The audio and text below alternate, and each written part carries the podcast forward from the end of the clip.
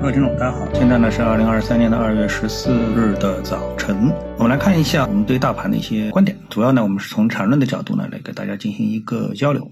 昨天的节目当中呢，我们跟大家说了几个主要的指数啊，它们的一个缠论结构呢都显示非常强劲，获得了支撑，然后呢获得了上涨的进一步的动量。那么今天的市场的这个表现呢，可以说是如期实现了技术上的一个判断。上证指数呢涨了百分之零点七二，创业板呢涨了百分之一点一啊，然后呢中证五百涨了百分之零点七八，上证指数涨了百分之零点七七。相比之下，上证五零指数呢它的表现比较平平。这个呢在 A 股啊，我们一般都可以理解为就是大盘股和小盘股行情啊出现的一个对冲，也就是说小盘股跌的时候呢，哎我们会拉大盘股。啊，让这个指数跌得不要太难看啊！如果说呢，这个小盘股在涨的时候呢，我们又会压一下大盘股，让这个指数表现啊不要过于亮眼，然后呢，导致这个市场多头啊出现落袋为安的止盈的情绪。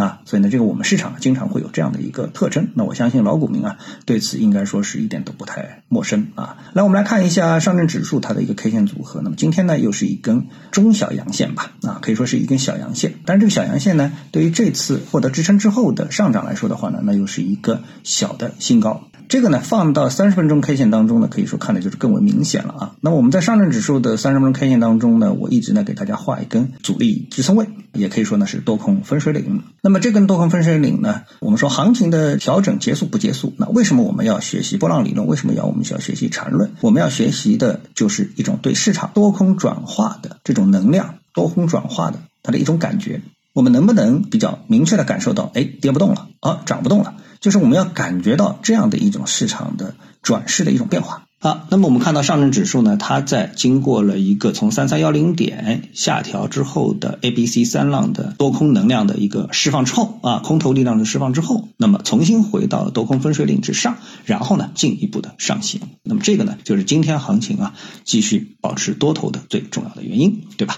那我们再来看板块。那板块方面呢，这个从同花顺的板块当中涨幅最好的呢是酒店及餐饮板块啊，还有呢饮料制造、啤酒板块。实际上呢，我们知道这个可圈可点的啊，除了餐饮之外呢，就是白酒板块以及是工程器械板块。那么这个板块呢，它没有在同花顺的板块指数当中呢显示出来，但实际上这一板块呢，今天呢在其他的行情软件当中呢是给出了一个非常明确的。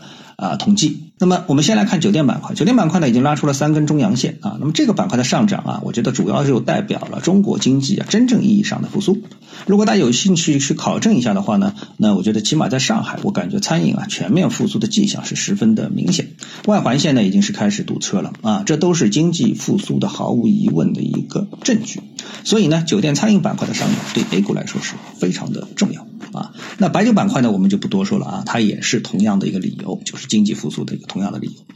好，那我们来看一下工程器械板块。那么这个板块呢，它走出了一个非常标准的啊三买结构。那么知道缠论的投资者呢，都知道，就是这个缠论里面呢，它有三类买点：第一类买点，第二类买点，第三类买点。那么第三类买点呢，它实际上是一种突破性的买点，比如说突破前期的一个高点。那么这个时候呢，哎，行情呢再做出呢起码三根 K 线的一个组合啊，纠结一下一个小的组合，这个呢我们定义为呢是三百。虽然呢，我们不能完全肯定工程器械板块上涨背后它的基本面原因到底是什么啊，我们不去纠结这个事情。但是呢，我们从技术上来看的话，这个三百结构它是实打实的。